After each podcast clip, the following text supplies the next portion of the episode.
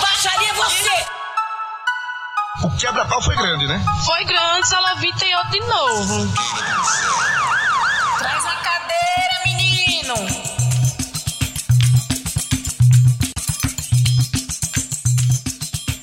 Sabe, Leila, eu acho que esse vai ser o episódio que mais combina com a gente. E para além disso, ele é sob medida pros nossos ouvintes. E direto ao ponto, a gente vai falar de pequenas humilhações. Opa, meu filho! Eu já vou me colocando então à disposição pra ter esse local de fala, viu? No local de trauma, né? Nesse local de trauma, por tudo que eu já passei, mas principalmente por tudo que eu vou passar. E pra gente não se sentir só, ainda bem que tem o nosso ouvinte burro, raso e superficial, né? É tão bom saber que no meio de tanta derrota tem gente pior. Quem assiste Dona Xepa aí? É, as partilhas de hoje, elas vão ser não só sobre problemas que descambaram em perrengues, mas sobre oportunidades que nosso Senhor nos dá de mostrar que somos resilientes e que podemos aguentar mais e mais. Eu amei, eu, estou amando essa proposta. É, inclusive, essa é a nossa edificação de hoje. Dá, Glaudemias, pra aguentar mais um pouquinho. Superação. Se tu já tá fudido, né? Aquele ditado. O que, que é um peido pra quem tá cagado? É, né? Dá, né? Daria, mas primeiro vamos de ligação.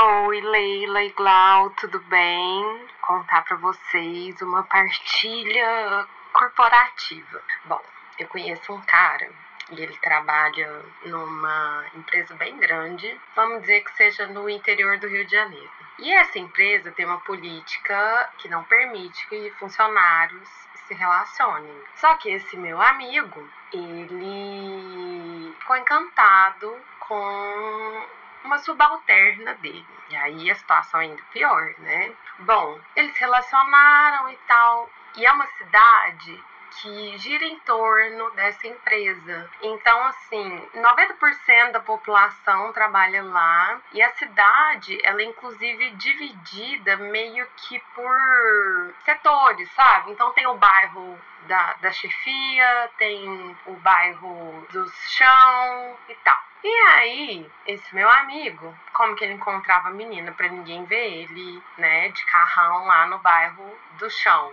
Ele ia pra casa dela de madrugada e saía é, antes do sol nascer, ou então estacionava o carro lá, enfim. Só que ela engravidou. E aí o que que acontece? Ele ficou desesperado, né? Mas ele ele queria assumir um relacionamento com ela, só que eles estavam numa situação em que ambos precisavam trabalhar. E aí, o que, que eles fizeram? Eles não assumiram o relacionamento. Ele ficou tentando procurar outros empregos, só que a empresa é muito boa, tem plano de carreira. E aí, se ele procurasse emprego em outras empresas ali da região, eles iam assuntar: Ué, mas por que você quer sair de lá? Lá é melhor do que aqui. Então, assim, ele ficou numa sinuca de bico. E aí, por fim, o que, que aconteceu? Ela seguiu a gravidez, ela falou que era de um ex dela lá na empresa e tal. E aí ela teve a criança. Aí ele continuou fazendo o rolê da madrugada todos os dias pra ficar com o bebê. E aí por fim, depois que ela voltou da licença, eles conseguiram fazer com que ela fosse demitida e ela conseguiu outro emprego e eles finalmente assumiram o relacionamento. Loucura, né? Pois é. Aí eles continuam juntos, tá tudo bem, criança tá, tá felizinha, já tá grande. E é isso. Um beijo. Ouvinte, só pra você saber que a gente tá ficando cada vez mais chique e metido, este episódio conta com uma plateia VIP. Atenção, atenção, atenção, atenção. Temos É. aqui Adi Ferré, É, gata. Elaine Gontijo, É, gata. Sim, aquela que revirou os olhos no Senado, Uhum. e a Regreta. É, Estão fazendo comentários aqui, a gente vai ficar eventualmente lendo, tá? Sejam bem-vindos e vamos começar com o link ao vivo da rua. A gente trouxe a nata da, Da da, política. análise política pra analisar a vida desgraçada de vocês. É, a Elaine tá dizendo que revirou os olhos pelas razões erradas. Não vamos falar de pornô aqui, não. Um dia a gente chega lá, literally. Bom, link ao vivo da rua. Eu tenho apenas updates pra fazer. Primeiro eu queria dizer que tu sabe, Que eu tenho um problema com prestadores de serviços. Hum, Eu peguei um táxi. tá. Eu peguei esse táxi. Era simples. Ele era bolsonarista e começou a falar. Não. Ah, tá. O Spotify fica num lugar que tem um café. Este café, quando eu boto o nome do escritório da empresa, não tem, não reconhece tão fácil o aplicativo táxi. Se eu colocar o café, reconhece mais fácil, correto? Aí eu Correto. coloquei café com aroma de mulher, que é aquele café. É o café com aroma de mulher. Sim, pra quem não lembra, é o episódio. Não sei. Alguns Mas é, aí. é A gente, a alguns gente nunca atrás. se importa num. É. Aí eu pus café com aroma de mulher, chega o taxista. Eu entro, ele nem me dá. Primeiro que ele, ele abriu a porta e ficou, saiu andando. Eu entrando no carro e o carro em movimento. É uma ameaça. Beleza. Foi com emoção. Com emoção. Eu entrei no carro, não me deu nem boa tarde. Falou assim: Que lugar é esse aí que você colocou? Café com aroma de mulher? Aí eu, aham, café com aroma de mulher. Ele, Por que, que você colocou esse nome? Por que, que você não colocou o nome do prédio inteiro? Você não é a dona daqui. E começou-se uma discussão sobre isso. E aí, essa intro que ele fez arrogante comigo foi só pra meter o pau na última passageira dele. Ah, tá. Entendeu? tu era o Pra bode dizer, expiatório dele, né? Eu era o bode. Ah. Aí ele começou a falar que a mocinha não sabia o, o, pra onde ela ia, que ele é taxista e que não sei o que, não sei o que lá. E enfim, foram longos poucos minutos dentro desse carro. O fato é que ele criticou a moça por dizer que ela não sabia de nada, que o taxista era ele. Tu acredita que ele passou da minha casa e não tinha mais retorno? Mas ele ainda tava continuando falando sobre a moça? Não, eu falei Ah. assim, eu, eu, eu tô puta porque eu falei assim, esse dinheiro nunca vai voltar pra mim, só se eu mandar uma mensagem pro aplicativo. Mas enfim, depois eu vejo. É, eu falei assim, assim que eu entrei no carro, estamos indo, eu não vou poder dizer onde eu moro, né? Estamos indo para trás de tal coisa grande. Eu moro atrás de uma coisa grande. Avenida Paulista. É, atrás da Avenida Paulista. Eu Aí- resumo São Paulo à Avenida Paulista, né? O velho simplesmente chegou na consciência dele onde tava bom e parou ali. Eu falei: Não, moço, eu não moro aqui não. Eu moro bem pra trás. O seu Mas o bem. profissional é ele, né? Mas é, o profissional é ele. Então, assim, eu, eu tô cada vez menos. eu tô com esses problemas aí da classe média alta, né? Que é sofrer por taxista. Isso é uma sorte para as coisas direito. A Adi tá falando aqui, eu também moro atrás de uma coisa grande, Pelotas. ah, meu Deus. Bom, é, mas é isso. E o segundo link ao vivo da rua, isso era mais uma nota de repúdio mesmo. O segundo Tá. link ao vivo da rua é que, tá ainda sobre taxistas, tá tendo uma rixa no ponto de táxi sobre a obra. Lembra que eu te falei que estavam fazendo um hotel seis estrelas? Lembro, Daí lembro. da rua, tá tendo um- uma rixa, o centrão, à direita e à esquerda dos taxistas. O centrão mantém que é um hotel seis estrelas. A esquerda diz que é uma faculdade Ah. ino- inovadora. A disputa pra tentar adivinhar o que é que vai ser O construído. que é? E o Ah. ponto fica bem na frente. E a direita aposta no shopping center. O que eu acho difícil, porque já existem alguns shopping centers A aqui na direita é toda equivocada, né? Em qualquer âmbito. É. Então, assim, a ver, a ver, e eu tô só prestando atenção nessa construção. Só que eu, eu infelizmente, eu acho que vai ter um, um outro shopping center. O indício, né? Eu A que direita reparo nas vencer, coisas. porra. A direita vai vencer. Tal qual 2018. Inferno. Tem, sabe aquelas palmeiras, aqueles pés de palmeira que tem tipo em, em Los Angeles, aqueles bem altão? Sim, em fila, né? Porque Palmeiras Em só, fila, só, que só, eles só ficam pode ser em plantando. fila. aham. Que eles plantam pequenininho? Sim. Quando que vão plantar isso? Num hotel seis estrelas e na faculdade. Não é mais fácil no shopping? Eu acho que a direita vai vencer. Tem cara de shopping, tem cara de shopping. Tem. Mas eu tô torcendo muito, eu tô torcendo muito pra que não seja um shopping. É, eu não quero que seja universidade, não, que eu não quero jovem por aqui, não. É, nós não somos meninos. Eu quero. Eu quero gente burra, alienada, Sim. e eu quero um hotel, né? Fútil, gente fútil. Um hotel seis estrelas, uns chefes de estado, uma Madonna, entendeu? Um monte de estampa de onça, né? Vai ser Exatamente. incrível.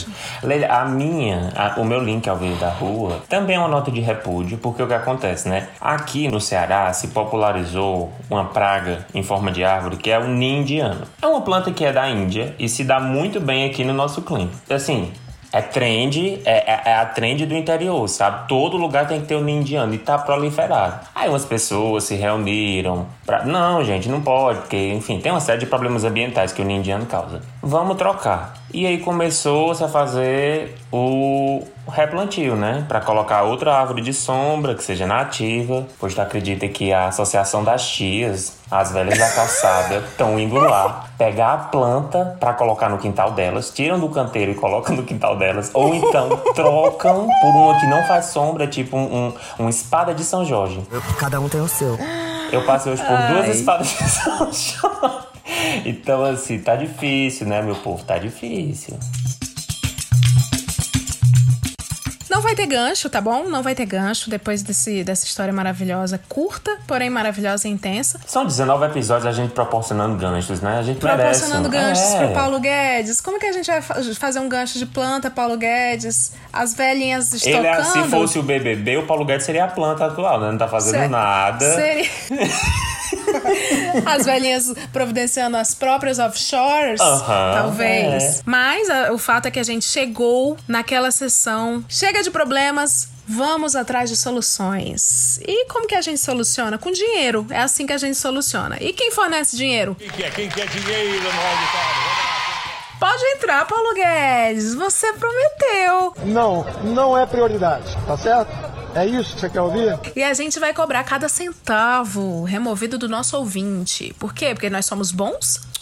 Não, porque isso engaja. E é por isso que nós estamos aqui. E se você se sentir enganado, violado financeiramente, passado pra trás, feito de trouxa, manda um e-mail para contato@hojetempodcast.com contando tudo. Pode deixar que a gente vai tentar intimidar quem te deixou materialmente desfavorecido. Se quiser trocar por nome de famoso, troque, né? Ou então a gente faz isso por você, né? Uhum. Só tente não repetir os nomes, ok? Fale direito comigo. É, gente, dá muito trabalho, por favor. A gente tá tão blazer. Toda vez que a gente grava, a gente tá sem energia nenhuma. Eu vou ler essa cobrança aqui, que diz o seguinte. Oi, gente! Sou professora da educação básica, ou seja, ganho pouco. Para minha família, eu amei essa introdução desde já. Sim. Vamos dar um nome pra ela? A bichinha não Professora mandou nome nenhum. professora Helena. Professora Helena mandou. Inclusive, Glaudemias, os personagens de hoje, eu tentei dar o máximo de coitadinhice, porque esse é o tema, os humilhados sendo rebaixados. Tá. E-mail aqui da professora Helena. Oi, gente. Sou professora de educação básica, ou seja, ganho pouco. Para minha família, isso é sinal do meu desapego. Então, tudo bem pegar meu dinheiro e não devolver. Quando cobram, faltam dizer. Ué, não era comunista? Não. que família infernal, né? Ai, que ódio. As dívidas acumuladas pela minha família. Mas vou usar. Não, ela escreve tudo errado. Você é professora ou, ou você é professora mulher. Bom, Leila, pelo direito dos professores errarem também, sabe? Eu digo É, sim. né? Eu voto sim. É verdade. As dívidas são acumuladas pela minha família, mas eu vou usar um caso específico para vocês sentirem o drama. Em janeiro, minha irmã me pediu 400 reais. É bastante. E acho que não precisa mais de nada. Pois precisava trocar a armação dos óculos de grau. A armação cara, né? É uma armação. Prontamente emprestei Você é burra, Carla, desculpa. e pedi para que me pagasse assim que possível. A pobre quer, senhor. Há três meses, ela começou a receber um dinheiro mensal pelo inventário judicial do espólio do pai dela. Sim, a bicha é herdeira. Foi porque eu mereci! Se eu tô onde eu tô, é porque eu mereci! Porra! Ai, eu amo esses detalhes. Mas quando fui cobrar o meu dinheiro, ela simplesmente disse que não iria me pagar agora, pois precisa guardar dinheiro. Se puderem, por favor, deem um toque para que essa humilde professora reaveja os valores emprestados a essa família folgada. Eu agradeço muito. Torçam aí para eu arrumar um emprego logo e ter alguma empresa arrombada explorando a minha força de trabalho. É incrível como, como ser professora deixou de ser um emprego, né? Então, eu, eu tava aqui pensando, ela, é. Ela é bichinha. Ai, ai. Não, assim, primeiro, né? Família folgada. Vocês estão tratando com trouxa, né? É, eu não sei se a família que é folgada ou se ela é benevolente demais. Eu Ó. gosto de culpabilizar. A gente já falou, a gente aqui culpabiliza a, A vítima. Sim, sim. sim. A AD aqui ajudou, vai ajudar na nossa culpabilização, porque ó, a armação é 30 conto no camelô. Tu foi otária. Foi otária. A gente pode achar várias maneiras de, de depositar a culpa em você. Sim. E eu acho que é importante. Na psicologia tem essa coisa, né? De sair do lugar da vítima. Eu acho que você precisa praticar um pouco isso. Será que a sua família te explora? Ou enquanto houver o que explorar, olha o que os portugueses nos ensinaram, né? O- enquanto houver o que extrair, vamos estar extraindo. É, eu acho assim, já que você é educadora, então você conhece Paulo Freire, né? O primo da Juliette. Você trabalha a pedagogia do oprimido. Oprima. Oprima as pessoas da sua família. Exatamente. É. Tem que chegar e falando assim: se não fosse por mim, não tinha comida nessa sua boca. Não, a Adi disse, mulher se impõe a 400 conto não dá em árvore. Não tá dando em árvore. Não tá tendo nem árvore. O Salles destruiu tudo. Tu avalia árvore de dinheiro. A Regreta está falando aqui, vou ficar calada. A minha armação da marca que eu gosto, a mais barata é 350 dólares. dólares. Uma casa. Uma Dá, casa. é, dá uma casa ali no Meirelles. Uma casa multifamiliar. Bom, mas a gente, apesar de culpabilizar a vítima, a gente tá aqui pra cobrar o Paulo Guedes. É. Então, assim, Paulo Guedes, tu não prometeu também o auxílio? Teve um monte de professor que votou, que votou achando, não sei porquê, mas votou achando que vocês iam fazer alguma coisa por eles, né? Tá aí a hora de vocês pra lá que vão fazer mesmo. A moça. Aí tem, tem uma história de herança aqui também. Então, assim, o Paulo Guedes tá até o pescoço envolvido nessa história. Tá, Porque tem a coisa tá. da taxação das fortunas.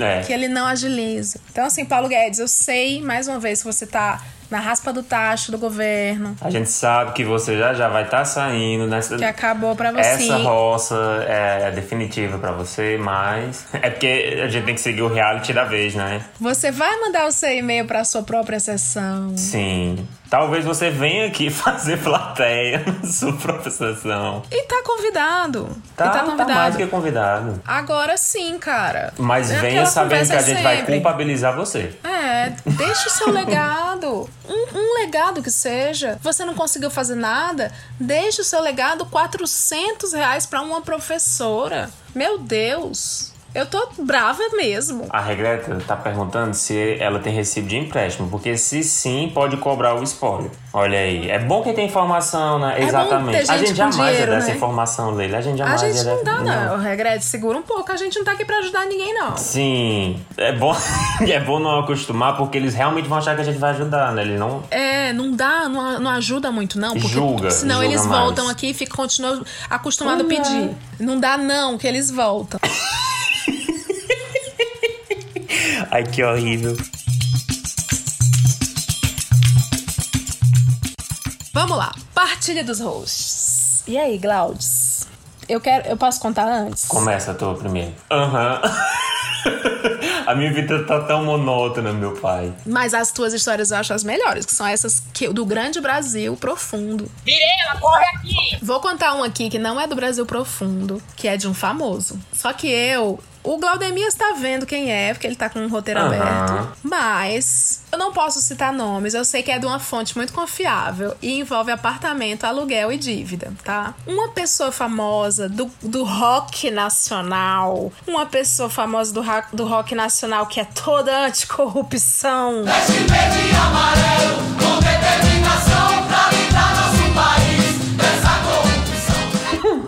Ah, uh, É. late coração. Eu achei que fosse falar Nath Finanças. Não. Esse roqueiro ficou devendo, morava num apartamento, ficou devendo seis meses de aluguel. De quem era esse apartamento? De uma senhorinha de idade. Uma senhora. Eu tenho criança. Eu tenho criança. E ficou devendo, que teve. Chegou no nível da senhora, pedia, pedia, pedia. Ele falava: Não tenho, não tenho. Vou pagar quando eu tiver. Vai sair? Não vou sair. Vou ficar morando aqui. Eu moro aqui. Sai daí! E, e, e bateu o pé com a senhora. Isso é roubo. Isso é corrupção, Ad. Sim. Sim. É uma maldade roubar uma idosa? Sim. Sim. Aí, tchau, querida, só vale pra Dilma? Não no vale caso, pra valeu ti? pra senhora também, né? Valeu pra É, vale senhora pra senhora também. também. Mas pra ti não vale, que tu tá devendo. Enfim, quem que foi me contar? O, o genro. Eu tô na audiência tá tentando adivinhar. Eu, eu vou dizer pra elas quem é, tá, Leila, no chat. Diz no chat. O genro. Não, não fala agora não, não fala agora não. Ai, tá, tá, tá. Segura tá. um pouquinho, porque tem um plot. O genro da senhora que Eu gostei me desse momento do contou- teste de, teste de fidelidade. É, para, para, para, para, para, para. Foi, foi bom. O genro da velhinha que me contou que ele disse que foi ele mais outros cara cobrar. Pagou? Nem, nem com os caras pagou, mas enfim, saiu do apartamento, mas ficou devendo seis meses, nunca mais pagou. E o grande roqueiro anticorrupção, Mas não se iluda. caloteiro, inadimplente, morava na mesma rua de um outro roqueiro. E esse detalhe que eu acho importante falar, que agora eu vou poder falar, que é o Lucas Fresno, que eu soube que paga tudo em dia. Eu acho importante a gente colocar aqui quem, quem acerta também. Exatamente. Muito bonito. Pode falar no, no chat, Glaudemias. O, Lucas o, a Fresno Adi paga tá em dia. emocionadíssima porque o Lucas Fresno faz, paga em dia, entendeu? Adi é emo, Adi é É. emo. Agora, você vê, o movimento emo, né, paga em dia. Então, assim, é um mercado que deve estar aquecido. Enfim. A Adi tá mandando um beijo pro Lucas. Lucas Fresno, se chegar pra você, ó, um beijo da Adi. Mas tu disse quem era, Glaudemias, do Eu, eu chat? falei, eu falei, eu falei o velhaco. A regreta ela trouxe uma, uma boa, um bom contraponto. E se a idosa for a Bia Beijos, né? E aí a gente pode também pensar, e se a idosa for aquela que te humilhou, Lélia? Rapaz, situação complicada, viu? O negócio é complicado, viu, seu, seu moço? Se a idosa for aqui mil milhões. Ah, é a do, do Cup Uhum, Noodle? Do é. chuveiro? Ah, não só isso, né? Uma das, uma das muitas coisas que ela fez. É verdade, é verdade. Não, eu acho que, primeiro de tudo, a gente tem que colocar as diferenças à frente de tudo, né? Sim. Eu tenho mais diferenças com o roqueiro anticorrupção hipócrita hoje do que com a velhinha. Então, eu acho que é importante a gente sempre colocar as diferenças que a gente tem com as pessoas antes de qualquer coisa. Ai, não, não somos todos iguais. Não. É, um um vai ser melhor que o outro. Você é pra receber ordens. Então, eu acho que a gente tem que levar isso em consideração. E se for a Bia Beijos?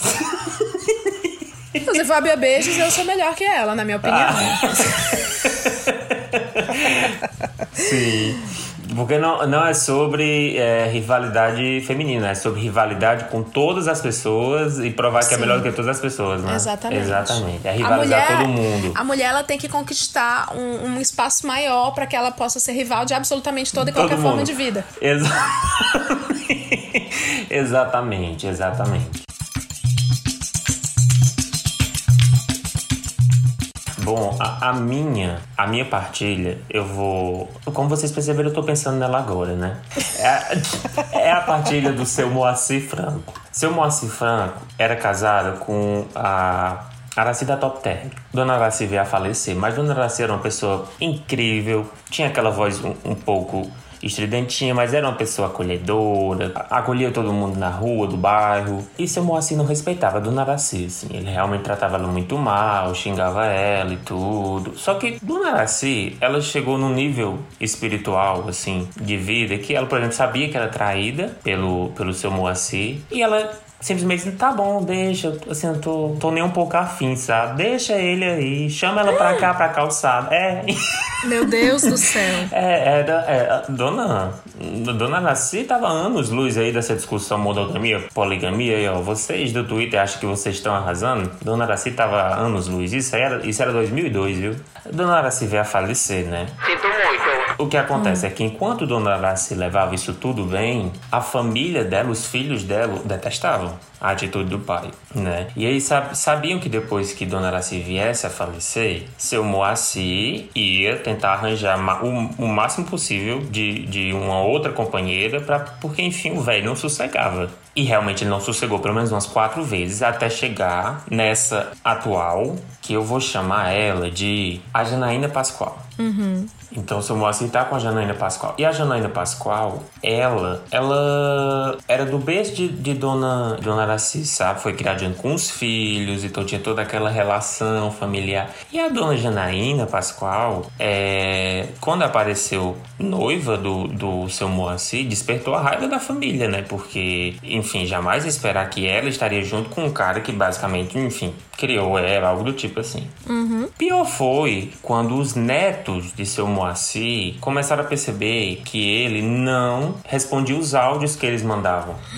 que ele recebia. Porque, por algum motivo, os áudios não chegavam. E aí, quando o, o neto mais novo do seu Moacir, o Cirilo, chegou e perguntou: Avô, por que, que o senhor não, não me responde? Ele falou: Mas respondeu o quê? Os áudios estavam sendo apagados. Entendeu? Então, o que a família descobriu era que dona Janaína Pascoal estava tentando cada vez mais afastar a família do seu Moacir, que já estava bem afastada por conta Gente, da... igual a novela lá da Aham. outra que cegou o, o, o César. Porque o plano de Dona Janaína, que a rua toda fala, e a gente sabe que é esse mesmo, é de afastar, fragilizar a relação para depois, quando o velho morrer, Ei, vagabunda! Exatamente. Ela É. tentar pegar alguma parte. Só que o que ela não sabe é que, pela lei, você só consegue tudo que é construído, é, você se casa e você só consegue ter a partir do momento que você se casa, né? Tudo que veio antes. Eu é, amo, Glaudemias, o fato de que nós temos aqui juristas Aham. na nossa plateia VIP, mas o Glaudemias não precisa de vocês, não. Porque o fofoqueiro, Ele vai atrás. Ele, vai ele já atrás. sabe, a universidade da Uhum. vida. E eu fui atrás de algum advogado?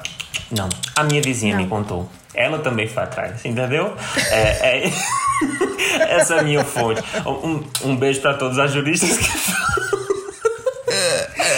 A família está arquitetando, voltando, né? A família está arquitetando um contraplano, tá deixando a Janaína achar que ela é a mais mais, que ela tá já com tudo, já tá colocando tudo aqui na asinha dela, mal sabe ela que ela vai ter direito talvez a 25% Eu mereço o quanto, amor? do que ela acha que vai ter. E realmente é aque- aquele momento que a gente falou, é esperar a pessoa falecer pra que comece a Guerra dos Tronos. E a Gente. família vai ganhar. Tu acha? Eu, a- na verdade, Os não é- É, não é nem que eu acho, assim, eu sou uma pessoa que toma partido. Eu gosto mais da família do que da Não é que tudo indica, É. é, que tu escolheu um lado. Sim, no meu coração eles já ganharam. Ai, pois atualiza a gente depois, isso vai, ser tua nova Preta Gil. Sim, sim, vai, vai, vai ter atualização, gente. Assim, né? A gente não vai agorar o, o Moacir morrer. Não é isso que esse podcast se trata, mas caso venha Não. acontecer, a gente traz a É informação bom a gente cá. já tá preparado. É. É. A vida é um sopro, né? Isso é jornalismo, né? Uhum. Ai, que inferno, a vida é um sopro, não. Ai. E aí, ouvintes? Preparado para compartilhar partilhas com a gente? Porque o que eu tenho em minhas mãos hoje, olha, Glaudemias, é o puro suco da humilhação, dos humilhados sendo rebaixados. E você. Já tava muita, né? É, já, já era nesse segmento já. Já. E, e você pode mandar a sua fofo... E você pode mandar sua partilha também. É só enviar para contato arroba hojetempodcast.com. A gente lê sem fazer juízo de valor e usa cada relato como fonte de edificação espiritual, substituindo tudo que é personagem por personalidade VIPs, que eu espero nunca que venham atrás da gente, porque se vier atrás da gente, a gente vai estar passando o contato de vocês, tá? É. A gente não se responsabiliza por nada. Não. E a- sabe qual é a edificação gospel dessa vez, Leila? Não. Depois dessa humilhação, dava pra aguentar mais? Em outras palavras, Deus dá um fardo maior do que você pode carregar? Aí eu gosto, que eu gosto que a gente já leva para um território gospel. É, sim. A gente sempre tem que trazer pra, pra perspectiva desse podcast, né? Que é gospel. A gente tá ali disputando pau a pau com o Minuto de Sabedoria nos charts do podcast, Sim, né? A gente sim. quer vencer o Minuto de Sabedoria. A gente é, né? Então, tem muito podcast gospel já e a gente tá, a gente tá trazendo essa bandeira do Spotify de tentar emplacar alguma coisa assim construtiva, né? No coração Aham. de cada um. Eita glória! Eita glória! Glória, glória, glória! Ok, vou começar então a primeira partilha. Partilha de César Tralli, só que pobre. É, Olá, Leila. Olá, Glaudemias. Espero que estejam bem. você sabe que não. Meu filho. Meu nome é César Tralli, só que pobre. E meu relato não é cobrando ninguém. Até porque eu não tenho mais contato com o ser. Mas e vamos aqui à Paulo história. Você prometeu mais, É, né? já passou a sua já oportunidade. passou, já passou. Vamos à história, pois pobre não tem paz nesse país. Uma vez eu conheci um rapaz no Facebook. Seu nome, Celton Melo. Moreno, alto, bonito, charmoso, bom de papo. Conversamos e ele queria me conhecer. Veja bem, que a minha autoestima foi lá em cima. Pois bem, combinamos de nos encontrar na cidade que ele mora e de lá irmos para algum lugar. Eu vou falar o nome das cidades, mas eu vou colocar a versão fictícia também. Eu atravessei São Paulo. Eu moro em Nárnia, que é Guarulhos. E ele no Fantástico Mundo de Oz, que é Osasco. Primeiro que o Celton Mello me deixou esperando na estação de trem. O pobre se atrasou. Mas tudo bem, atrasos acontecem. Saímos, começamos a conversar. Ele me apresentou a rua em que um autor brasileiro que eu admiro inspirou o seu nome de autor. Uma conversa legal. Vamos pra uma balada? Ele me questionou. Eu pensei, por que não? Se tornou uma coisa poética do nada. Do nada, aí depois É. virou. Vamos, vamos tomar uma- um doce, uma bala na balada. Bom, pensei, por que não? Na época eu vivia saindo pra baladas, até trabalhei em algumas. Então não foi problema decidir ir. Inclusive, eu queria conhecer aquela balada na Rua Augusta mesmo. Agora que começa a saga. Celton Mello tentou ir no banco. Ai, meu Deus, lá vem. Sacar dinheiro. Mas o banco tava fechado. Como eu queria ir pra balada também, eu banquei o Uber. Só que antes de ir pra onde Hum. a gente tinha combinado, ele quis passar no outro lugar pra comprar alface. Alface ouvinte. É a, a É uma Mary Jane. é uma erva, né? Que É. dá que a gente consome com saladas. Dose segura de Acredito que a minha nota na Uber não é cinco estrelas justamente por causa desse dia, mas ainda assim eu tenho uma nota alta. Mas veja bem, o boy não tinha o dinheiro pra comprar o que ele queria. Mentira.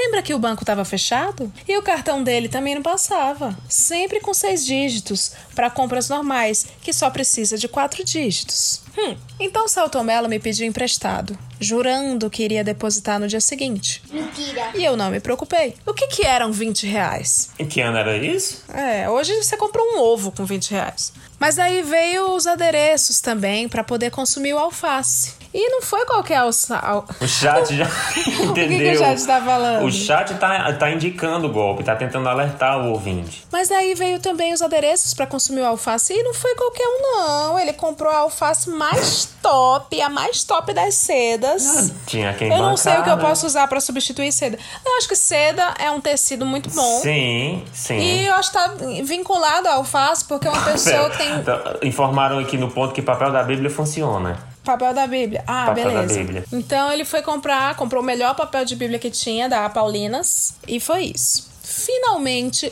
eu amo que tem padres ouvindo a gente, tem um monte de padre que escuta esse programa Sim. e eles estão nem aí. E, e o incrível é que eles não deixaram de seguir a gente depois do episódio. Não, né? eles racham o bico. É incrível. Finalmente fomos pra balada. E mais um Uber.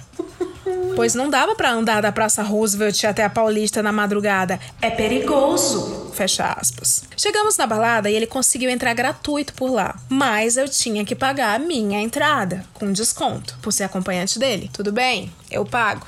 Toda vez! Dançamos a noite toda, Rapaz desapegado, né? é, ele, na verdade, porque eu sou tímido pra danças, então eu fiquei só bebendo. Até que ele virou pra mim e disse: Vamos para o M? M é o quê? Motel? Eu Deve ser não motel. sei. Vamos pro M, deve ser o McDonald's. É. Oh, o Mr. Lanches. Desculpa, Spotify. É o Mr. Lanches. Isso, isso, isso. Fomos para o M. Nesse momento eu pensei comigo, finalmente, ah, deve ser motel. Na saída da balada é que a saga continua. Havia um rapaz esperando ele, querendo tirar satisfação. Ah, tá. Foram quase duas horas de briga na porta da balada, mas o boy tava super preocupado comigo. O que que eu poderia pensar? Que imagem eu poderia ter? Porque aquele idiota gritando na calçada é um doido. Acho que no subconsciente aquela briga acionou um alerta. Porra, finalmente, né, meu filho? Depois de ter Realmente. gastado mais de 20 reais, né? É o preço de uma rifa. É o preço de uma rifa. Após muito barraco, conseguimos pegar mais um Uber. Bicha, puta que pariu! Que inferno, eu tô cansado só por eles. Eu só quero Ô, Glaudemias, a gente, a gente precisa substituir o nome porque eu já tô fazendo muito product placement Sim. aqui. E a gente não tem que deitar pra, pra indústria do transporte, não só se eles patrocinarem a gente. É o mototáxi Jack Chan, né? Pra quem assistiu lá o, o, o Indy Voltando, a gente vai escutou o Indy Voltando, a gente vai trazer o mototáxi Jack Chan pra, pra poder não falar o nome dessa empresa que não tá patrocinando a gente. Vamos chamar de Rebu? Pode ser, pode ser O também. Rebu. Então, ouvinte, sempre que a gente falar, "Peguei- eu vou pegar um Rebu, você já sabe o que, que é. É. Quando a gente tá sequestrando o nome da marca, se a marca quiser patrocinar a gente, a gente solta o nome certo. Eu, eu topa tudo por dinheiro, né? Enfim, pegou mais um rebu e desceu para uma estação de metrô da qual íamos para um quarto reservado. Só que a minha cabeça tava gritando: "Foge!". Ele começou a insistir pra gente procurar um local pra pernoitar. E eu comecei a dar desculpa, falando que iria para minha casa. Eu só queria esperar o metrô mesmo, para o metrô abrir, enfim. Sentamos em um banco de ônibus em frente dessa estação e ele dormiu no meu colo esperando o metrô começar as operações. Ele é um cavalheiro, ele não iria me deixar sozinho. E isso era porque o alerta tava ligado aqui, ó, a dois parágrafos É. acima. Parece eu o caindo trouxa, no golpe porque O trouxa quer. ele merece, ele merece. É. Quando o metrô começou a funcionar, eu paguei também o ticket dele para que ele pudesse ir embora. No dia seguinte, você respirou por ele também? Você doou suas células? Não, a- Né? ele pagou o fiéis dele, certeza. Virou fiador. No dia, no dia seguinte, ele mandou mensagem pedindo o número da minha conta, pois iria fazer o depósito dos valores dele. Passei, tudo certo, e dizia que estava com problemas. Ela é mentirosa! Eu não me importava com dinheiro, É, mas a percebemos. situação... A gente percebeu ao longo de todo o É, texto. você é desprendido demais, É, parabéns. É, sim. Eu não me importava com dinheiro, mas a situação foi ficando fora de controle até o ponto em que eu passei a querer o dinheiro. mas ele falava que iria depositar. Até que ele veio com a proposta. Já que ele não estava conseguindo fazer o depósito, por que, que a gente não saía de novo? Ai, não, não, não, não, não, não, não, não, não. E dessa vez, ele pagava tudo. Né? Né?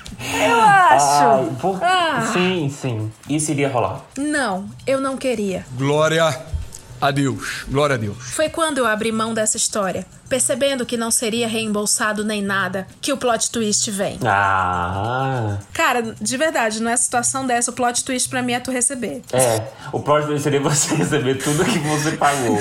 Sim, 20 reais, esse é o plot twist. Bom, mas vamos lá. Fui marcado em um post no Facebook em que um menino invadiu o perfil desse rapaz e fez a tour do Exposed antes mesmo da tour viralizar. Tinha Exposed no, no Facebook? Tinha. chamava textão na época. Ah, verdade. Mas eu não me lembro de te pegar uma pessoa e, e esmiuçar toda a vida dela. Ah, eu, eu vi, eu vi, já vi alguns textões. Eu achei que isso era um fenômeno do Twitter, sabe? Era daquele povo lá. Aí o Exposed dizia o seguinte: Esse rapaz, que eu não citei nomes até agora e nem troquei por nomes de atores, Alerta caloteiro em cima. já que eu não assisto novelas, kkk, ele chega nos rapazes passando por um bom moço de família abastada, com pai desembargador, e chama pra uma noite que tem tudo pra ser perfeita. Só que veja bem, o cartão dele nunca passa. Ele então pede pra você pagar as coisas pra ele, onde ele jura que vai te devolver, já que a família dele tem dinheiro. Então no final da noite, ele te chama pra ir pro motel, com você pagando, mas depois ele te devolve. Não, é o filho da Marta Golpista, né? É o filho da mata. É. Eu gosto que ele. Não, depois eu vou falar. Quando é pra devolver, sempre tem um problema. Mas ele resolve marcar de novo contigo. Juro que o post fala bem assim, kkkk. E ele é bonito. Por que, que você não aceitaria, né? E dessa vez ele vai pagar. Só que chega na hora e o cartão também não aceita. Então ele pede pra você pagar novamente. E ele te compensa na hora do sexo. Quem foi que errou? A pessoa que invadiu o Facebook dele disse, que, disse isso com essas palavras. Acontece que esse rapaz fica, ou ficava, faz mais de cinco anos. E isso, eu não sei se ele faz essas coisas ainda. Eu, eu gosto quando a pessoa escreve tudo assim, a- a- errado, que eu Aham. leio tal qual. Aham. Porque traz a cólera, né?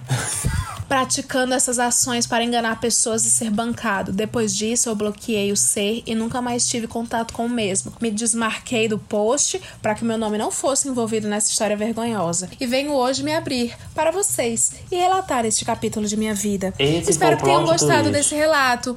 Um de muitos. Com calote foram poucos. KKKKK. Eita!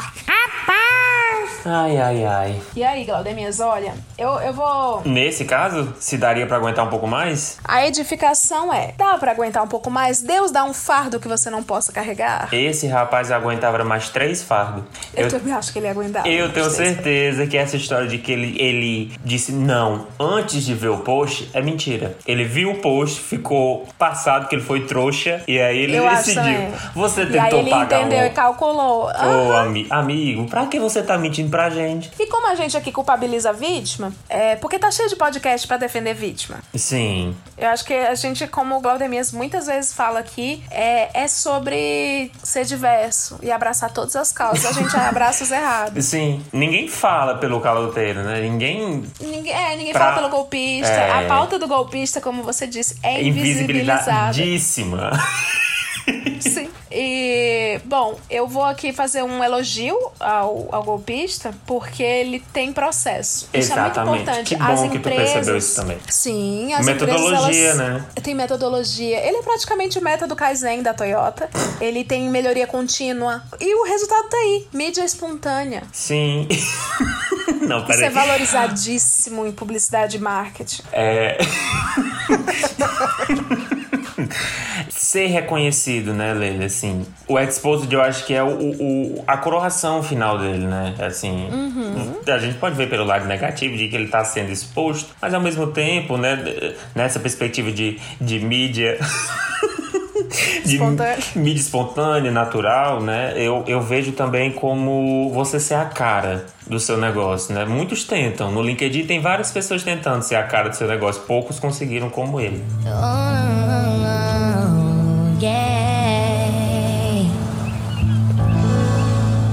ele conseguiu sem pagar, sem botar um tostão de Uhum. verba. E é só pelo boca a boca. Estamos aqui em um e podcast. fez isso se falando. divertindo, provando que a máxima de durma enquanto eles se divertem é mentira. Se divirta e rouba.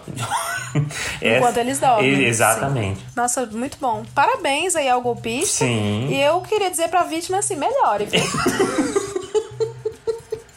É, como a, a, a nossa, nossa colega Regreta falou aqui, né? Esse, esse rolê tem cara de que no final seria um rim numa banheira. Tem cara, tem. Né? Tem. gente Só que ele é um golpista vegano. Ainda tem essa questão de ele respeitar os animais. Exatamente. Eu acho que a gente tá totalmente. Entra... É mudinho golpista BR aqui, né? Pudim golpista BR. Total. Eu, Ai, vou... Vamos fazer um facão pra ele? eu ia falar isso agora. Eu ia falar isso. Faça uma fancam pro golpista. Ele Sim, merece. Ele merece, sim. Como é que o- os, AD, os ADM fala? Avisa que é ele. O Piti, o Pitica agora tá indo pro motel. Aí um carinha assim, Pitico. O Pitico agora tá roubando mais de 20 reais. De outra fotinha dele. Ai, eu amo o nosso golpista Pitico. Ai, Glaudemias, amei. A partilha agora é de Sandy Júnior. Eu não sei se é uma pessoa só com sobrenome Júnior ou se realmente é a dupla Sandy Júnior, né? Eu acho que é. É gender fluid, sei lá.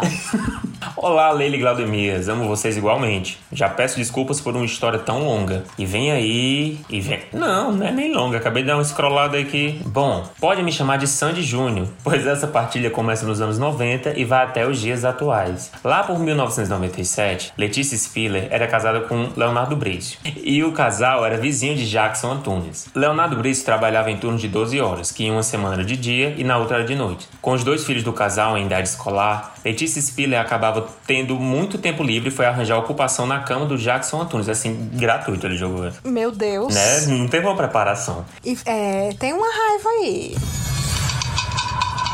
Eu senti também. Eu senti que já tem um lado escolhido aqui. Já, já tem. E o que começou como um caso discreto evoluiu rapidamente para idas a festas nos dias em que Leonardo Brice estava no plantão noturno. Para os jovens, talvez soe estranho, mas sem o uso indiscriminado de celulares e redes sociais, demorou para a história cair nos ouvidos de Brício. Mas é claro que esse dia chegou. Eita porra! E chegou como uma boa partilha, repleta de detalhes, inclusive com a informação de em que festa Letícia Spiller e Jackson Antunes estariam naquela noite. Homem de honra, Leonardo Brício pegou seu revólver calibre 38, vestiu seu uniforme de empresa e, e fingiu ir ao trabalho. Assim, eu tô achando tão estranho você saber tantos detalhes. Leonardo Brício é você, né? Ah, meu amor.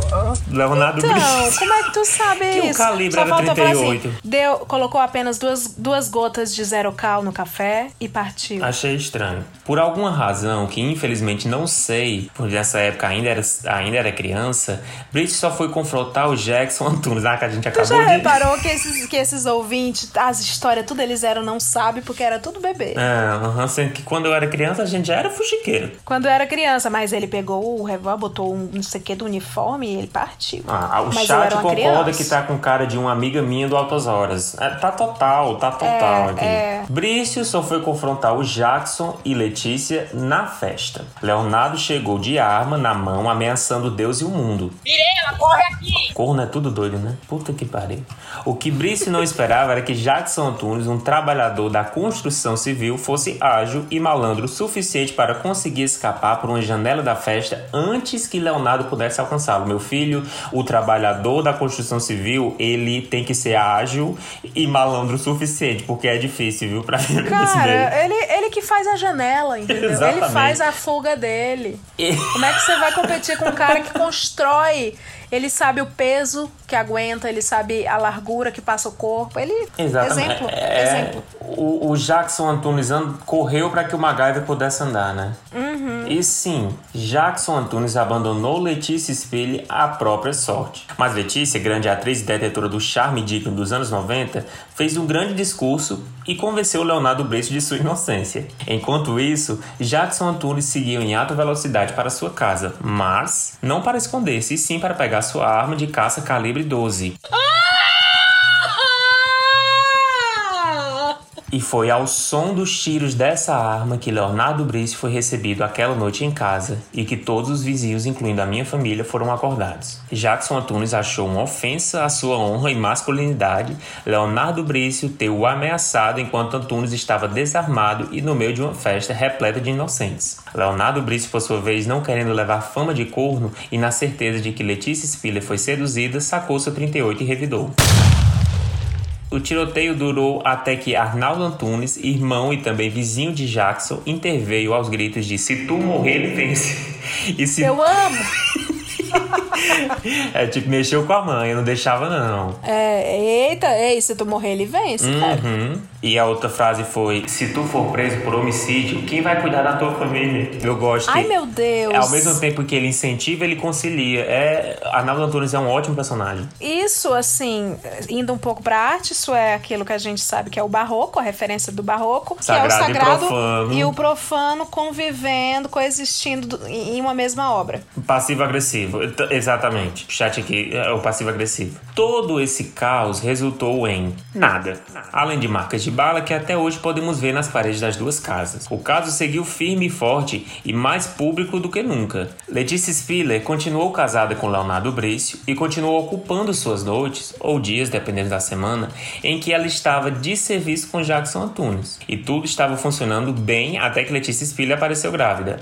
Meu Deus! Aí, que legal, né? Um- Uma luz, né? Uma, uma É, vida. Amor em tempos de bala, né? Uhum. Se isso não fosse fofó partilha suficiente para o bairro, nessa época o recém-lançado programa do Ratinho tinha introduzido nos lares brasileiros o conceito do teste de, DNA para provar que o filho é seu. É antiga nessa história então. Jackson Antunes, um homem como poucos, jamais deixaria o filho seu desassistido, mas Leonardo Brice tinha absoluta convicção que a criança era sua. Foram meses de tensão para os três pois o resto do bairro até bolão fez. Até que a criança nasceu e o teste de DNA foi feito, o que só impulsionou a partilha da história pela cidade, já que era algo tão novo para essa pequena cidade do interior. Quando o resultado saiu, foi tipo plantão da Globo das fofoqueiras do bairro. A criança era filha de Jackson Antunes. Jackson Antunes, eu tô querendo ler Jackson como Michael Jackson. E aqui talvez vocês imaginem que Leonardo Brício juntou suas coisas e partiu sem olhar pra trás. Volta o corno arrependido. Não, tô. Claro que não. A fofó ou melhor, a partilha é melhor. Esse é um podcast gospel e tem que edificar. Jackson, Leonardo e Letícia, em um surto de maturidade nunca visto, decidiram que o importante era o bem-estar da criança, que todos amavam igualmente. Assim a criança passou a, junto com a mãe, ficar com o Jackson Antunes enquanto Leonardo Brice trabalhava. Brice e Antunes dividiram a mulher e as despesas de- da criança. E durante muito tempo, eles viveram nesse arranjo, todos parcialmente felizes. Leonardo Brice não gostava da fama de corno. Diria que é até injusta, já que ele estava ciente de tudo. Letícia Spiller não gostava que Jackson Antunes se relacionasse com outras mulheres. E Jackson Antunes não gostava dos barracos que Letícia armava por ciúme dele com suas peguetes. Foram essas crises de ciúme que fizeram com que Jackson Antunes desse o caso por encerrado. Sim, ele acabou tudo. E Letícia Spiller e Leonardo Brice seguiram casados por mais alguns anos. Eles só se separaram lá por 2010. Desde então, os aniversários da criança, hoje uma pessoa com seus 20 e poucos anos, reúnem Jackson Antunes, Leonardo Brício, Letícia Spiller e seu atual marido, Chai Suede, com quem ela atualmente mora no balneário local, na casa que Leonardo Brício construiu para morar quando se aposentasse, mas que acabou nas mãos da Spiller. Olha, eu tô, eu tô assim. Eu tô extasiada, eu acho que eu tô apaixonado. entregou tanto, entregou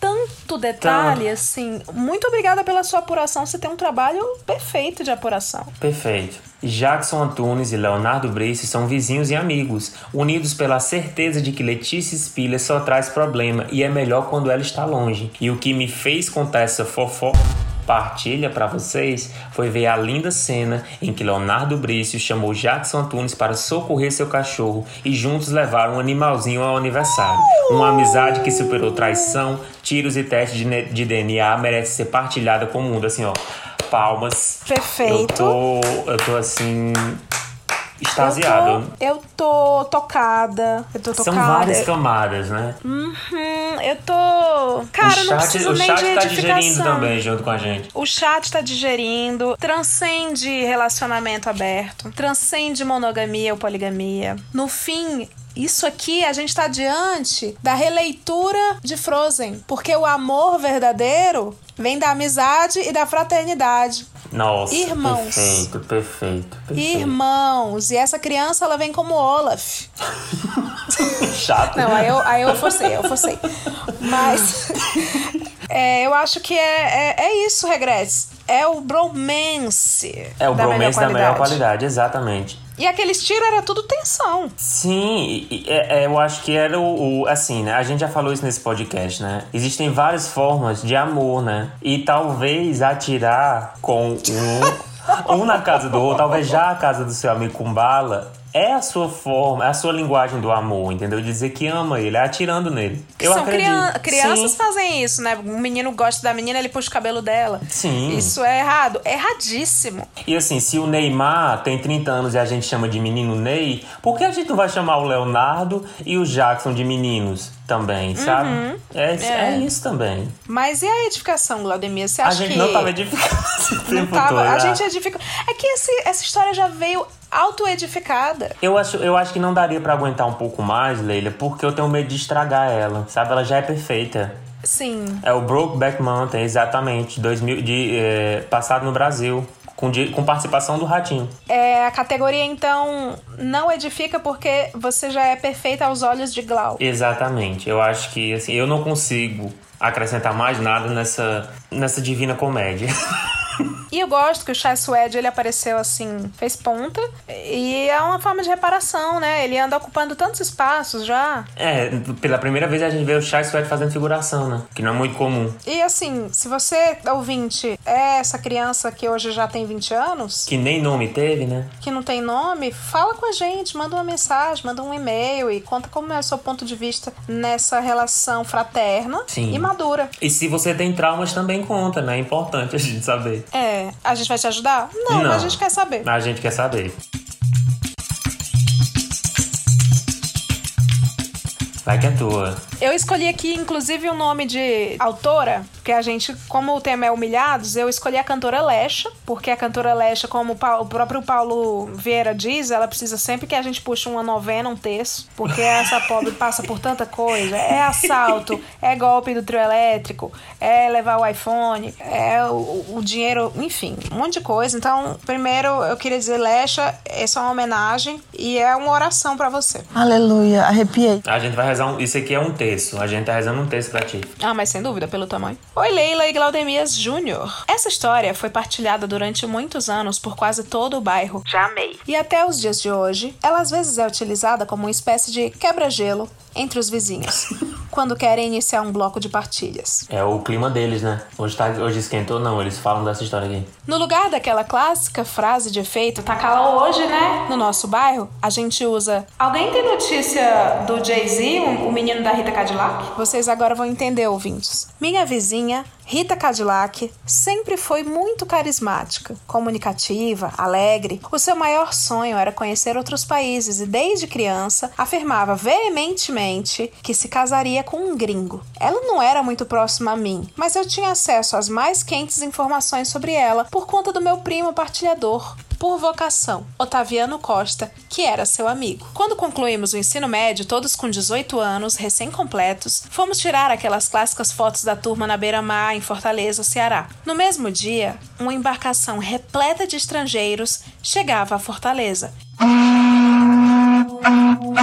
E muitos marinheiros passeavam pela praia. Boris Casoy era um nobre engenheiro da Marinha Italiana. Ele tinha 38 anos na época, era recém-separado e sem filhos. Nesse momento, Boris Casoy estava em uma das famosas barracas da praia de Iracema. Após a sessão de fotos, Rita Cadillac logo se animou a passear pelo calçadão e chamou Otaviano Costa, o fofoqueiro, para ir junto. Eu também fui admitida, pois como morávamos na mesma rua, eu queria companhia para voltar para minha casa. Depois de uma longa caminhada, que terminou próximo à barraca que Boris Casoy estava, Rita Cadillac foi comprar um coco verde. Eu e meu primo Otaviano Costa ficamos à sua espera do outro lado da rua, já prontos para irmos para casa. Na hora de pagar o coco, Boris Casoy surge como um príncipe no seu cavalo branco.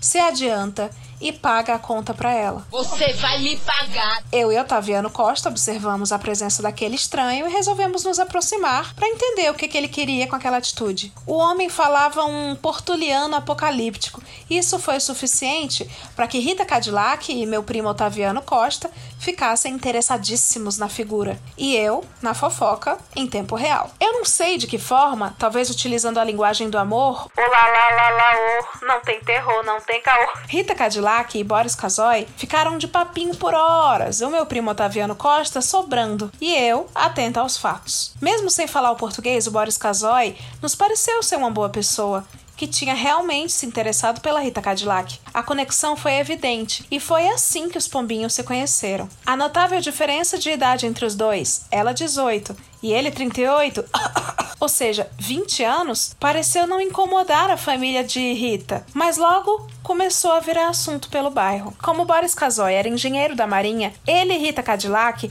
tiveram que levar um namoro híbrido, ora presencial, ora EAD. Eu amei, eu amei o namoro EAD. O namoro EAD. Que durou cerca de um ano quando finalmente eles resolveram se casar.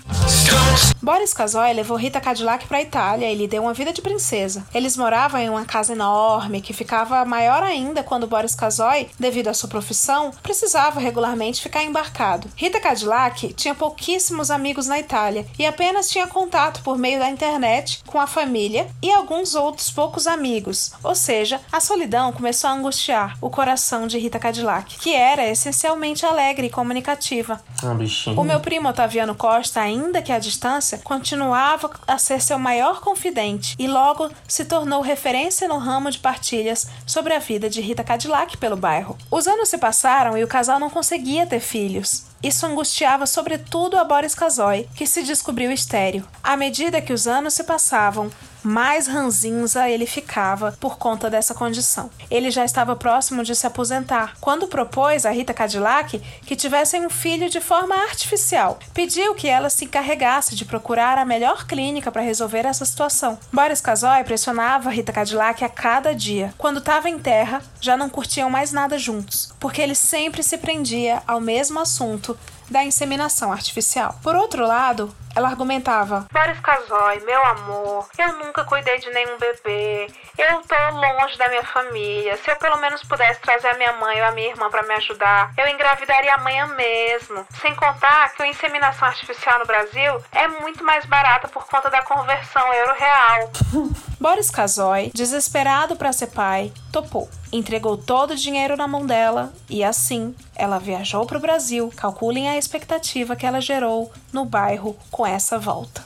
Ai, eu amo o bairro. O bairro fica empolvorosa, né? Boris Casoy não pôde acompanhá-la ao Brasil, pois logo teria de ficar embarcado novamente. Então logo surgiram diversas teorias pela vizinhança, de que inclusive o Grigo a tinha expulsado de casa. Tudo mentira. Esse tipo de comentário incomodou tanto a Rita Cadillac que ela alugou um apartamento no Meireles, para quem não sabe, é um bairro de rico lá no Ceará. É. Para ficar longe dos falatórios. Já instalada em solo brasileiro, Rita Cadillac sentiu como se tivesse saído de uma prisão. Reencontrou meu primo Otaviano Costa, que logo quis levá-la para todos os fervos da cidade. Ela até tentou focar na inseminação artificial nos primeiros dias, porém, as buscas buscas pela melhor clínica foram interrompidas por muitas noitadas e ressacas no dia seguinte. Meu primo se dizia preocupado com a amiga e logo a convenceu de aceitá-lo em seu apartamento. Assim, eles passaram a morar temporariamente juntos para nossa alegria, pois continuávamos a receber informações quentes sobre o caso. Quente. Em uma das farras, Otaviano apresenta a ela a Vampeta. Rita Cadillac fica encantada pelo rapaz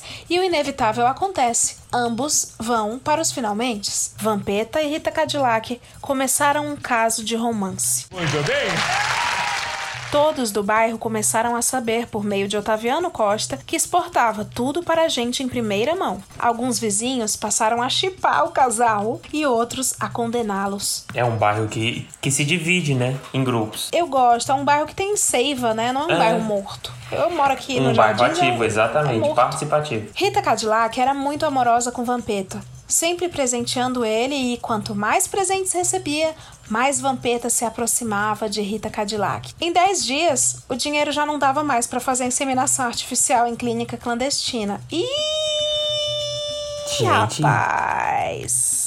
Legal. Rita Cadillac deu um jeito de enrolar Boris Casoy por mais um mês, dizendo que a sua mãe tinha muita coisa para resolver no Brasil antes de viajar com ela para Itália. Porém, Boris Casoy já estava furioso, ameaçando aparecer de surpresa pelo Brasil para resolver a situação pessoalmente. No desespero de que ele aparecesse para apurar a situação, Rita Cadillac resolveu dizer que já tinha feito a inseminação Meu Deus. e que estava esperando o resultado dos exames de gravidez, mesmo sem estar grávida. Boris Casoy não se convenceu e disse: Assim que o teste sair, eu quero que você me mande uma foto dele. Quanto mais o tempo passava, mais Rita Cadillac se desesperava e ia ficando sem saída. Sem saber o que ia dizer para o marido, pensou em inventar que havia perdido o bebê. Porém, Logo desistiu da ideia. Onde ela iria conseguir um exame? Para perder um bebê, era necessário ter um bebê. Vamos continuar então, né, querida? Além do mais, a notícia de um aborto espontâneo só faria o marido ficar mais amargo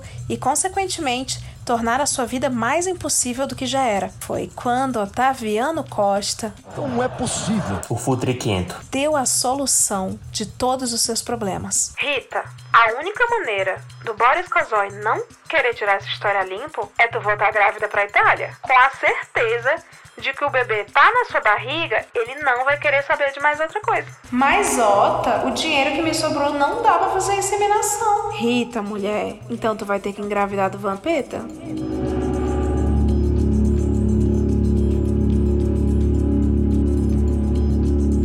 Se não quiser que teu casamento acabe?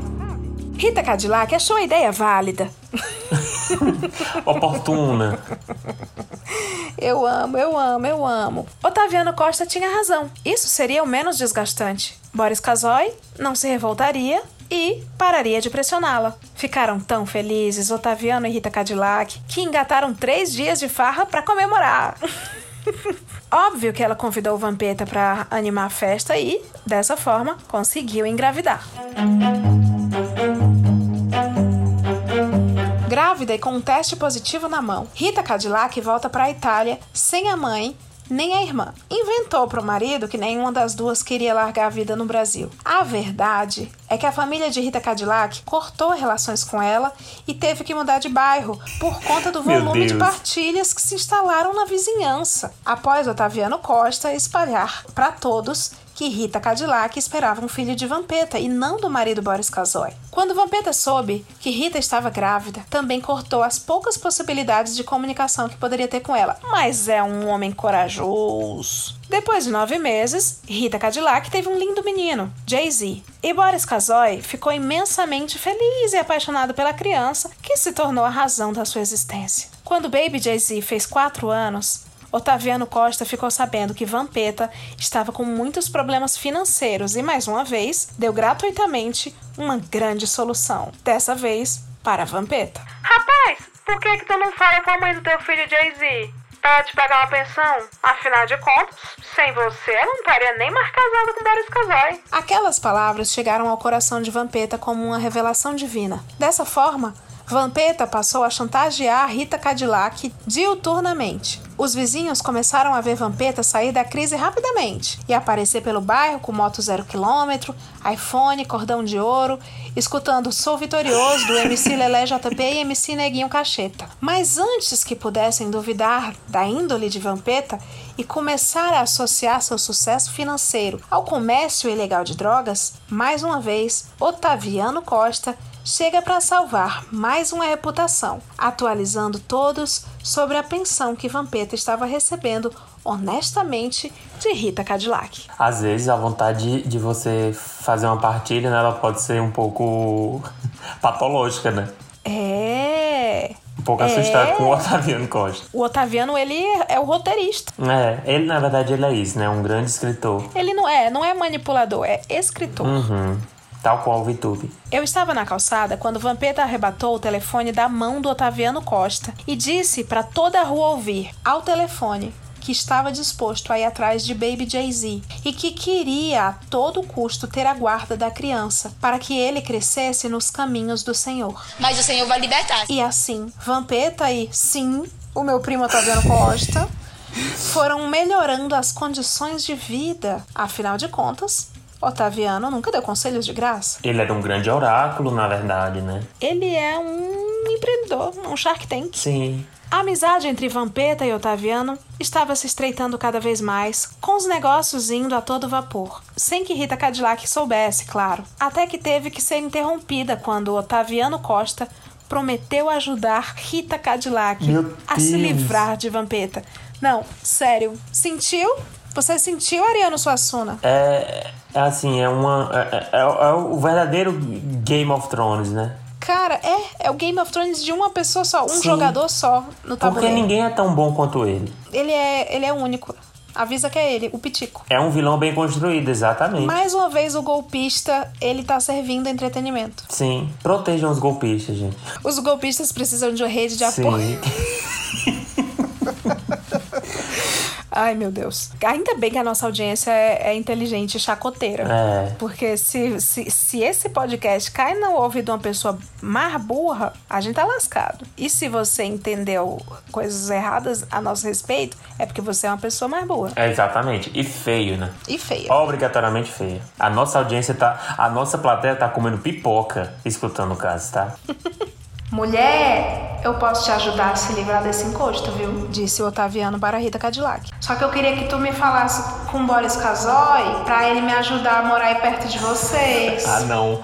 Ah, não. Porque assim, eu posso te ajudar, né? Mas eu posso te ajudar melhor, carregar essa cruz de perto. Como essa história terminou? Otaviano Costa foi morar na Itália junto com Rita Cadillac, que convenceu Boris Casoy de que meu primo, Otaviano, era um ótimo babá para Baby Jay-Z. Com isso, o bairro acabou perdendo essa grande informante, que depois de chegar à Europa, não quis mais dar notícias nem para a própria mãe. Vampeta, assim como a família de Rita Cadillac, sumiu do bairro. Não sei se por melhorar muito de vida, mas correm boatos de que ele também está pela Itália. Se um dia eu conseguir apurar esse Uma agência desfecho. de imigração, né? É, se um dia eu conseguir apurar esse desfecho, eu volto para escrever para vocês. Muito obrigada. Por favor. Nosso bairro sonha com o retorno de Otaviano, como os religiosos aguardam a vinda do Messias para a Boa Nova. Um abraço. Obrigada por entregarem um conteúdo tão bom. Meu amor, quem entregou esse conteúdo foi você. Foi você, foi você. É, daria pra aguentar mais? Eu acho que o Otaviano aguentaria mais, mas será que a pobre da, da Rita Cadillac conseguia aguentar mais? Gente, eu não sei como essa mulher não, não estafou. Gente, pela, eu, eu tô assim, eu tô, eu tô sem palavras. Deus, dá mais um fardinho aí pra,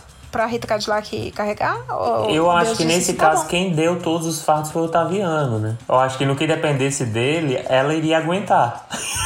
pelo, pelo bem dele, ela iria aguentar, né? Eu acho que ela, coitada, eu fiquei um pouco. Eu, assim, é, achei um pouco demais. Essa foi quase uma tortura para essa pobre dessa mulher. Mas a gente tá aqui para enaltecer os golpistas, né? Também. Como a nossa, a nossa subedificação, né? Então, assim, enquanto golpista, eu acho que nem Manuel Carlos construiria uma pessoa, uma, um vilão tão bem assim. Um- e é um vilão que você se afeiçoa, você torce por ele. Eu torci pelo Otaviano, gente. Eu também. Ao longo eu eu, torci. eu, eu consigo entender a, a, eu consigo ver as carinhas, cada carinha da cidade esperando chegar aquele caminhão do o carro do bombeiro com o Otaviano acenando Sim. as pessoas. O grande herói da cidade chegou. E assim, a parte triste é que o bairro, ele, se, ele sente a, a ausência, né, do Otaviano. Isso eu achei um pouco triste, assim. Eles Sim. anseiam o retorno deles. Isso é, isso é um pouco triste, assim. Espero que esse reencontro volte, que ele traga mais, mais desgraças, né, que ele tenha feito. É, mudinho Otaviano aqui.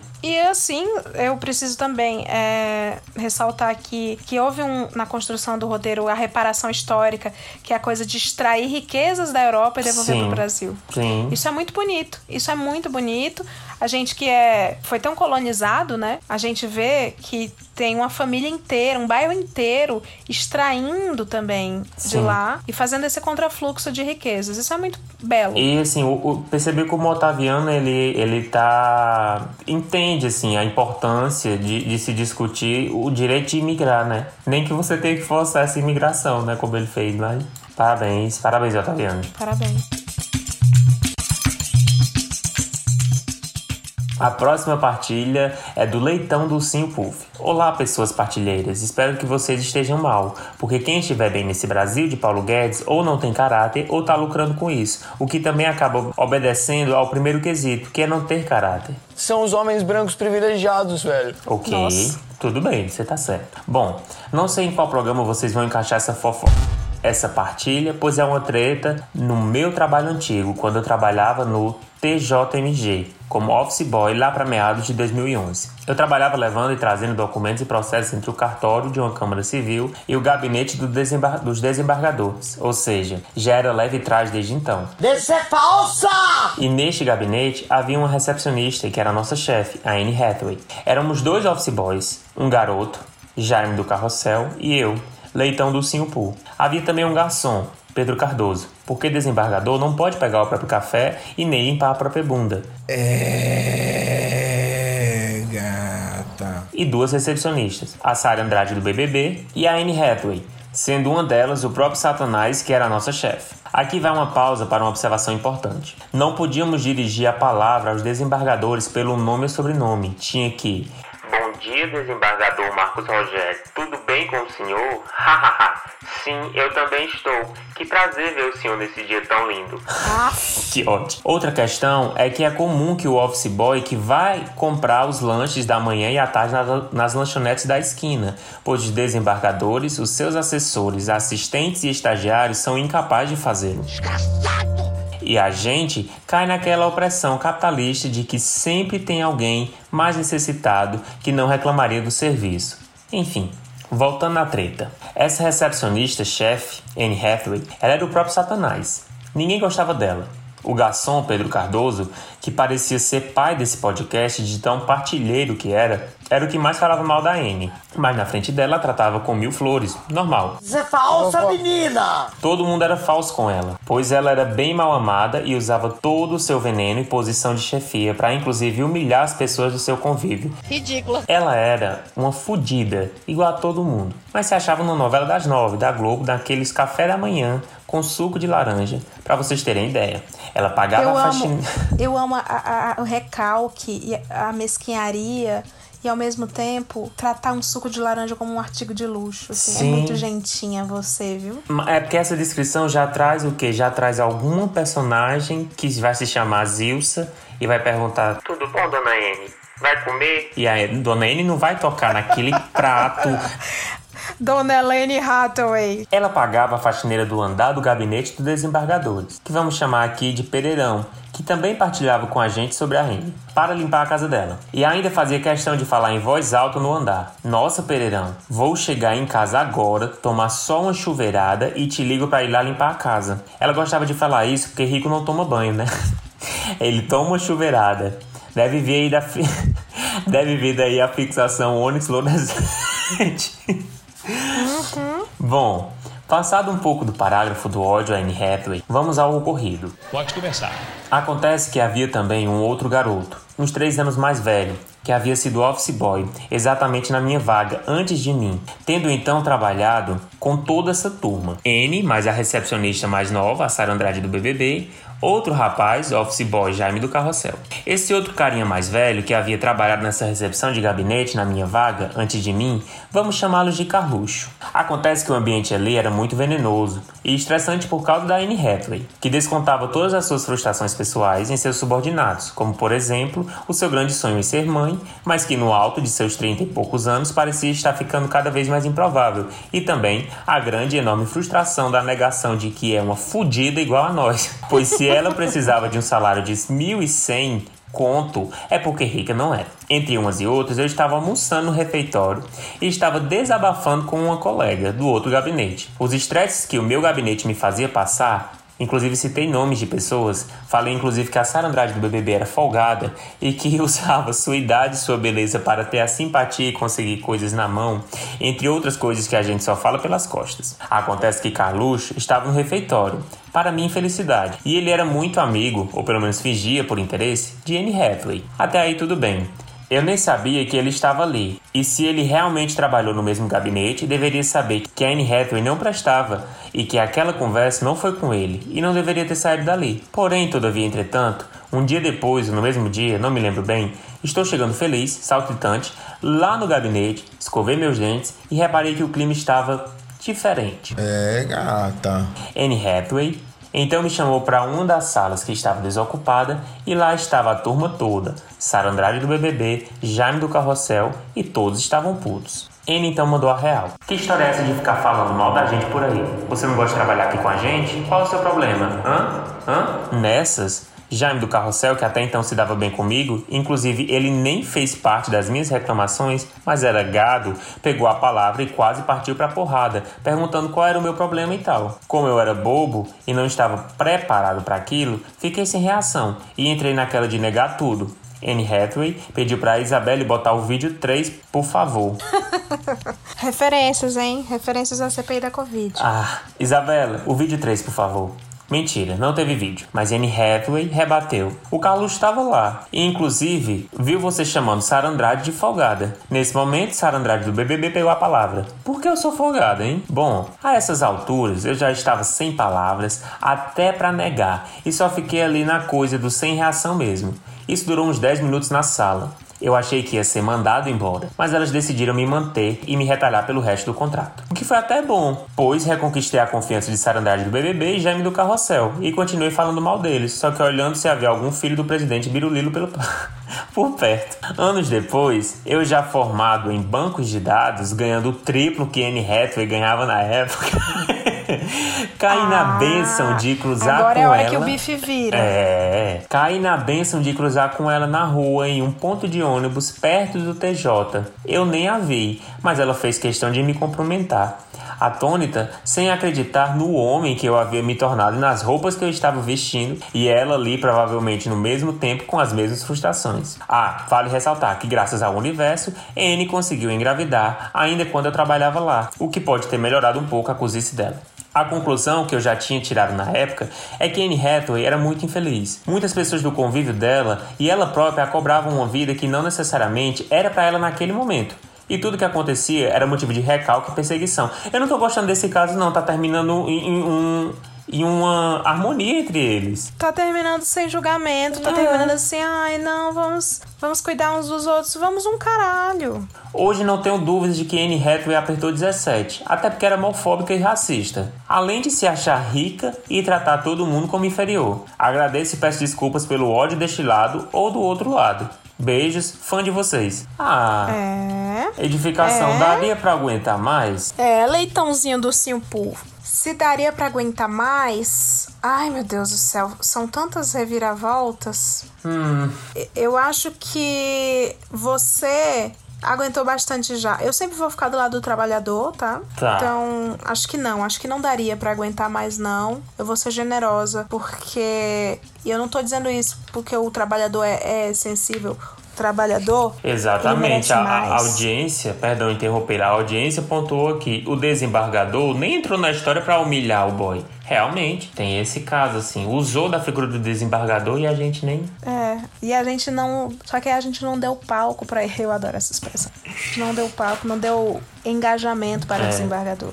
Eu tô triste com o final dessa história. Eu também não gostei desse final, não. Esse final você precisava harmonizar todo mundo. Não podia ter chamado ela, não podia ter terminado chamando ela de filha da puta. A gente ia saber que ainda existia essa rivalidade. Ah, ela percebeu que não era o momento. Mas foda-se, a gente tava do teu lado, né? Mas. É, eu acho que você, como um, como um judoca com o golpe certeiro, você bambeou e desistiu. Concordo. Então, por isso, eu, eu digo que dava para aguentar sim. Principalmente se fosse pra você melhorar o final dessa história. Pois é.